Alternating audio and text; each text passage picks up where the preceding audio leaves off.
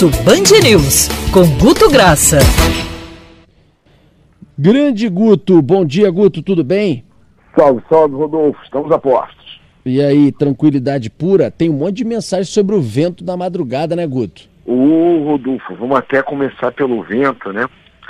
É, porque foi interessante, Rodolfo, porque ele tem um, um, um comportamento que primeiro a gente identifica aquela, aquela história da, da fake news inocente. É, além de relatos de árvore caindo, você estava tendo uma série de vídeos que passavam, olha o que aconteceu na Tijuca. E você não compreendia como é que aquilo estava sendo disseminado em grupo de WhatsApp. Na Tijuca, mas isso não é a Tijuca. Rodolfo, era na Tijucas, município de Santa Catarina, ah. e as pessoas estavam compartilhando como se fosse na nossa Tijuca. Ou seja, nem toda fake news tem por trás aquela coisa do gênio do mal com intuito. Às vezes é só uhum. um desatento que sai repassando. Né? Um equívoco ali, alguém que acaba repassando, mas não na maldade necessariamente. É, né? é e, e Rodolfo, foi algo que, para você ter uma ideia, movimentou rede em função de que antigamente o rádio não tinha imagem, né?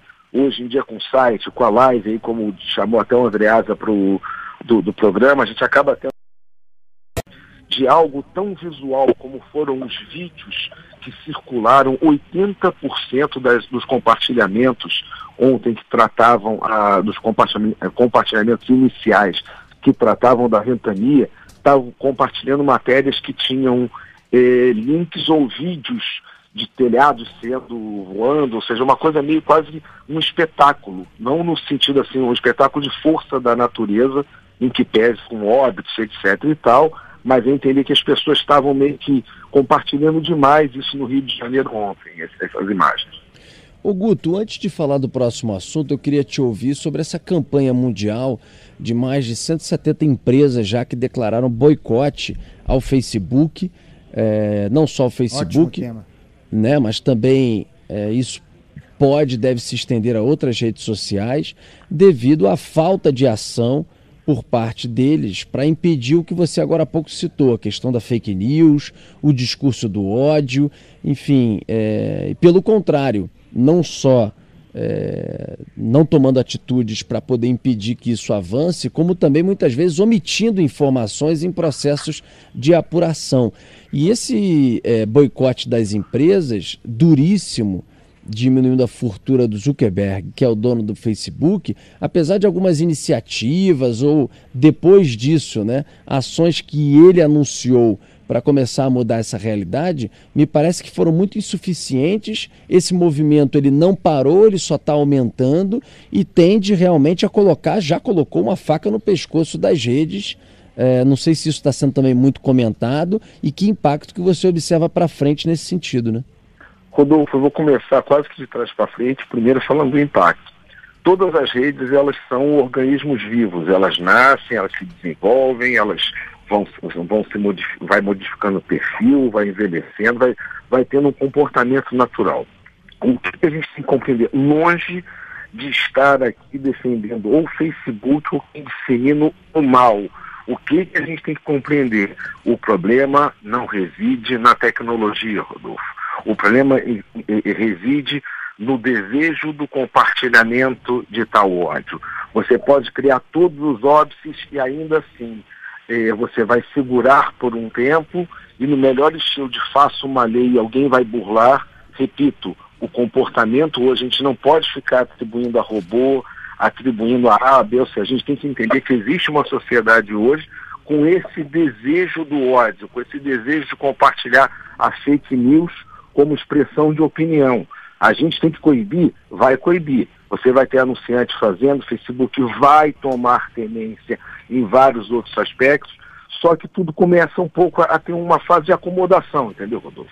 A gente está é. vendo agora uma grita muito grande, haverá uma acomodação, seja com, com TikTok, seja com Facebook, com a rede a, a ser utilizada. A gente, enquanto a gente não compreender que o problema não reside numa entidade abstrata, fake news, ou na tecnologia, mas no ser humano com esse desejo, a gente fica enxugando o gelo.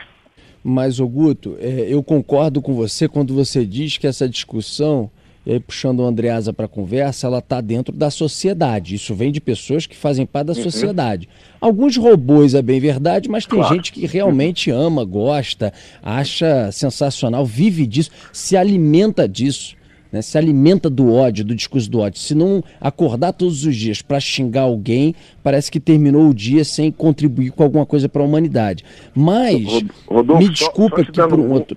Ah. Te dando um número, você tem 16% de perfis que tem exatamente essa configuração. Imagina no universo de qualquer coisa você ter 16% de pessoas que entram com a disposição de arrumar a treta ou de brigar. É fato. É uma, assim, Sim, se a gente ignorar então... a existência disso, seja turbinado por robô, mas que existe isso em perfis de humanos checados, é muito alto. mas então, esse número que você deu mostra que não é a maioria. 84%, se 16 estão ali para isso, 84% não estão. Tudo bem, essas pessoas existem, estão na sociedade. Mas a plataforma é deles. E eles não só ganham bilhões com isso, como eles têm tranquilamente formas, com a tecnologia disponível, de claro. cruzar dados e informações e impedir que isso aconteça. É a mesma coisa que o seguinte: ah, isso está na sociedade. Aí vamos pegar a plataforma Band News FM e a gente pega a rádio e começa a colocar todas as pessoas exalando discurso de ódio aqui e fala assim, ah, tudo bem, mas isso aí está dentro da sociedade, infelizmente não tem o que fazer. É só colocar no ar e paciência. Não, eles têm que ter um filtro porque isso gera uma onda ainda pior e eu digo ainda mais. Para mim, tão nocivo quanto, ou tão perigoso quanto, ou talvez até mais, Andreasa, é a questão da fake news, que, por exemplo, decide eleições, que, por exemplo, muda opiniões de pessoas, que muda rumos de sociedades. É muito grave é, eles ficarem achando que ó, a gente é plataforma, a gente ganha bilhões com isso, eu sou um dos maiores bilionários do mundo, mas eu não vou, enfim, não tenho responsabilidade sobre o que colocam na minha rede, não. Isso aí é, é eu, do jogo e, e paciência. Você sabe, é, Rodolfo, é, Gutão, eu, eu aprecio a ideia de boicote como uma forma equilibrada, privada, de exercer pressão e tanto mais se de natureza econômica. Eu prefiro que seja assim, uh, que grandes empresas uh, se posicionem cortando a fonte financeira que alimenta as redes como maneira de obrigar uma posição. Uma posição diante da, da responsabilidade que, obviamente, as plataformas têm sobre o que é publicado ali. Né? Eu prefiro que seja assim do que por meio de legislação. Eu prefiro que seja assim do que por meio de lei, como, aliás, Rodolfo falou em fake news, tratei disso na minha coluna na rede hoje, como aliás já avança, aprovada ontem no, no Senado, um projeto de lei das fake news, uh, destinado a proteger a liberdade de expressão, tudo muito delicado quando se trata de legislação. Então eu acho que o, o modelo boicote, uh, que tem natureza econômica, é uma boa forma de educar as plataformas sobre suas responsabilidades. Diga, Guto. É.